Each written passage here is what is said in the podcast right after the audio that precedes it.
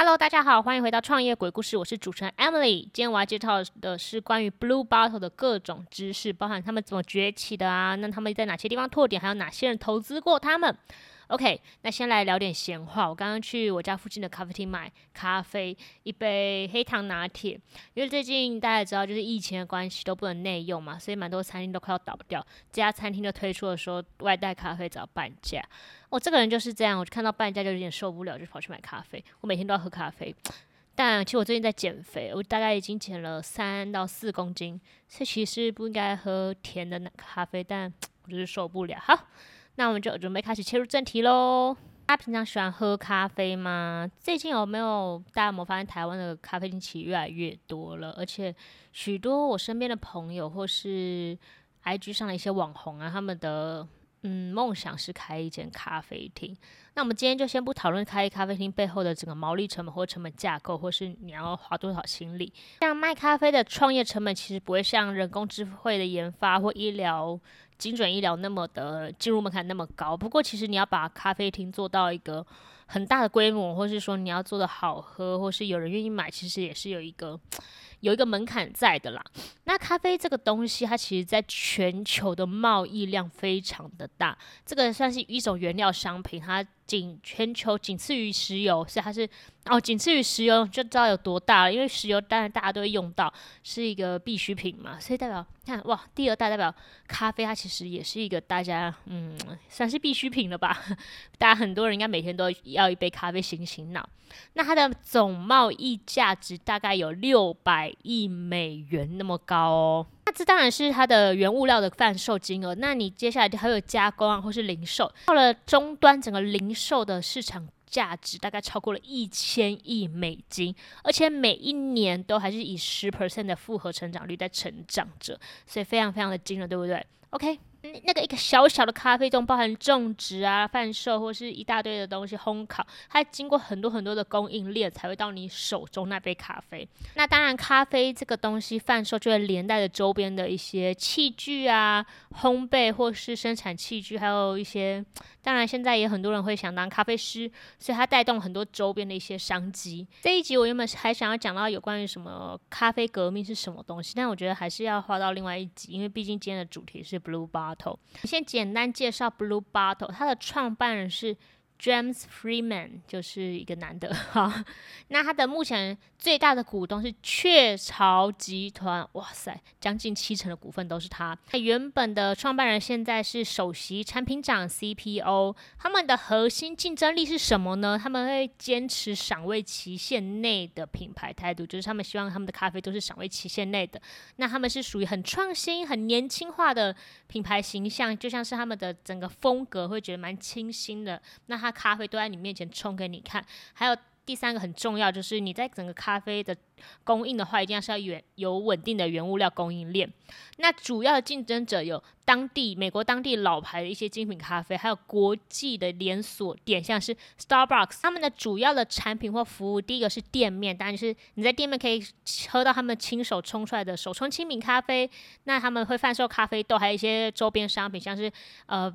瓶子啊，或是它的那个氮气的充填的那个咖啡，还有一些像是那种手冲壶等等的。那线上的话，你可以跟他买咖啡豆。目前他们的市场主要的范围是在以北美为主，但二零一四年之后，他们开始有往亚洲发展。当然，大家如果有看一些新闻或是一些大家出去玩的游记，现在是不能出去玩了。但之前有人去日本，就会看到 Blue Bottle 的店面这样子。那蓝瓶咖啡在雀巢投资之后，就预计打算要加速的展店，期待希望台湾可以有一个他会在那边首冲给我们的蓝皮咖啡出现喽。咖啡厅其实，在各国都看得到，不管是城市乡村，其实都看看得到很酷的咖啡厅。那很多人会把目光聚焦在街头的咖啡厅，因为它会价格低，便利性很高。那接下来就是城市的话，他们很喜欢注重的空间的质感，或是风味层次的享受。那可是就看起来好像是已经饱和的市场，蓝瓶到底是怎么突出的呢？OK，我们就来讲这段故事吧。Blue Bottle 的创办人 James Freeman，他其实在一开始的时候并没有想过说要成为一个全球知名的品牌，他一开始只是想说我想要喝到好喝的咖啡，就决定了开始。他在二零零二年开始在农夫市集里面烘咖啡啊，还有手冲咖啡给大家。那接下来到了二零零五年，三年之后，他就跟朋友借了一些钱，还有自己集资、自己存钱，存下来决定去旧金山开一间咖啡厅。这间在旧金山开始的 Blue Bottle，一开始只有不到五平的空间。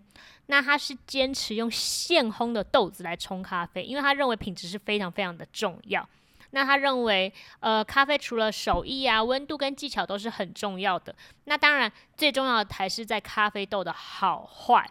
所以他认为说，诶，咖啡豆其实要在烘好后四十八小时内喝完，那研磨后一分钟内就要赶快冲泡，那就是他的一直的坚持，到现在都还是。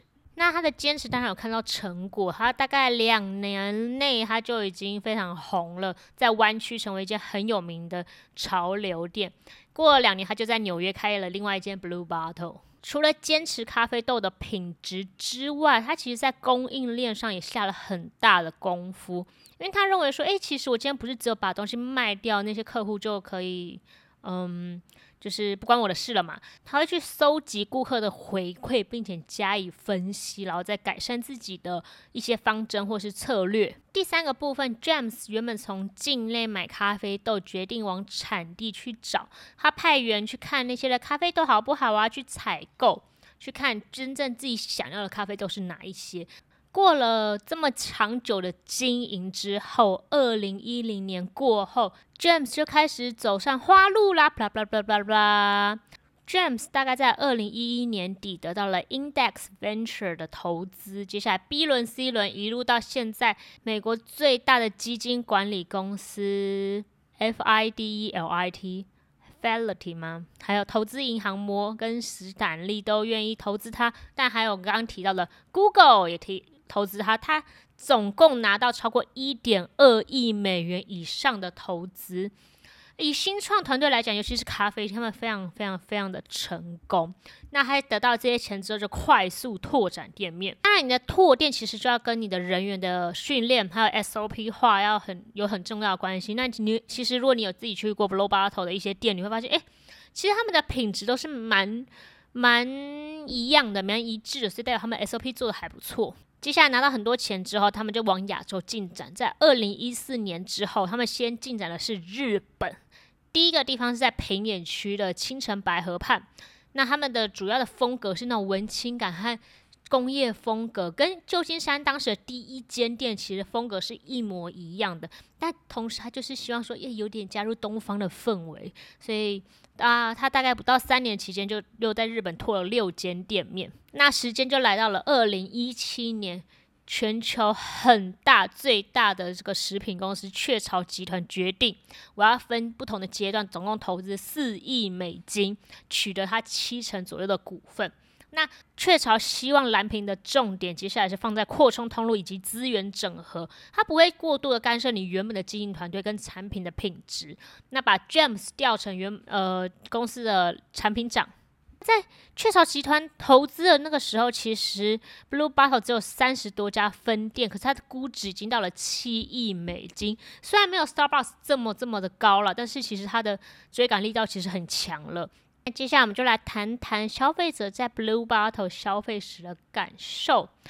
James 希望顾客可以喝上一杯有灵魂的咖啡，就是很有他个人魅力的咖啡，就是这是一个好咖啡。那当然，除了他很坚持了两烘完两天内就要把咖啡全部卖掉，那磨完之后一分钟就要冲出来，这种经营理念让很多人喜欢以外，第二个还有就是他的咖啡厅的空间是很宽敞、自由而且很亮的。非常非常的亮，它让阳光可以大量的洒进去。接下来就是他们 James 他蛮坚持的，就是希望可以保留腰际以上的视野，就是希望那个咖冲咖啡的那个台面可以大概就在你的腰部。那你消费者在移动或是消费，还有在看那些店的时候，其实可以看到后面的空豆场或者整个冲泡琉璃台，你就觉得，哎，大家可能有时候印象会觉得咖啡厅好像是有一点点。拥挤，但拥挤其实 有时候也是蛮舒服，就是那种哎挤在一起，大家一起喝咖啡那种小小大家聊天那种声音，这样此起彼落的感觉。不过他比较注重就是希望这种有种清新啊，然后很漂亮的感觉。OK，所以那当然这个也当然收集到一大部分的粉丝族群。接下来 James 还蛮要求说，这边 Blue Bottle 里面的员工都要很亲切啊，他会很热诚的。介绍咖啡，那我去过纽约的 Blue Bottle，那时候店员真的是还蛮热情的。不过也有可能是因为他看我就是一副就是呃观光客的脸，不知道到底来这里干嘛，有可能是来朝圣。他那时候就请我喝了他们的咖啡，请我喝一杯，就说：“哎，如果你都没有喝过的话，先我请你喝一杯吧。”所以我就觉得，哎。有种哦，很开心，因为免费的咖啡真的还是蛮爽的。那其实我觉得现在的咖啡厅，其实台湾的咖啡厅大部分的员工都还蛮热情的啦。所以我也不知道是不是可能国外跟台湾有不一样。那我觉得，嗯，特别热情这部分可能在台湾是还好，因为台湾的咖啡厅都真的非常非常的热情，而且很愿意解释各式各样的东西给你听。那接下来 Blue Bottle 可能会遇到什么样的危机呢？第一个当然就是其实咖啡厅真的蛮多的嘛，那希望他们可以在这么竞争激烈的情况下还能继续保持自己的竞争力。第二个就是你也知道最近疫情很严重啊，其实很多台湾的餐厅可能都倒了，那也希望他们在疫情这一波之后还能继续的屹立不摇。好，今天的创业鬼故事的故事就介绍到这边，我们下次见，拜拜。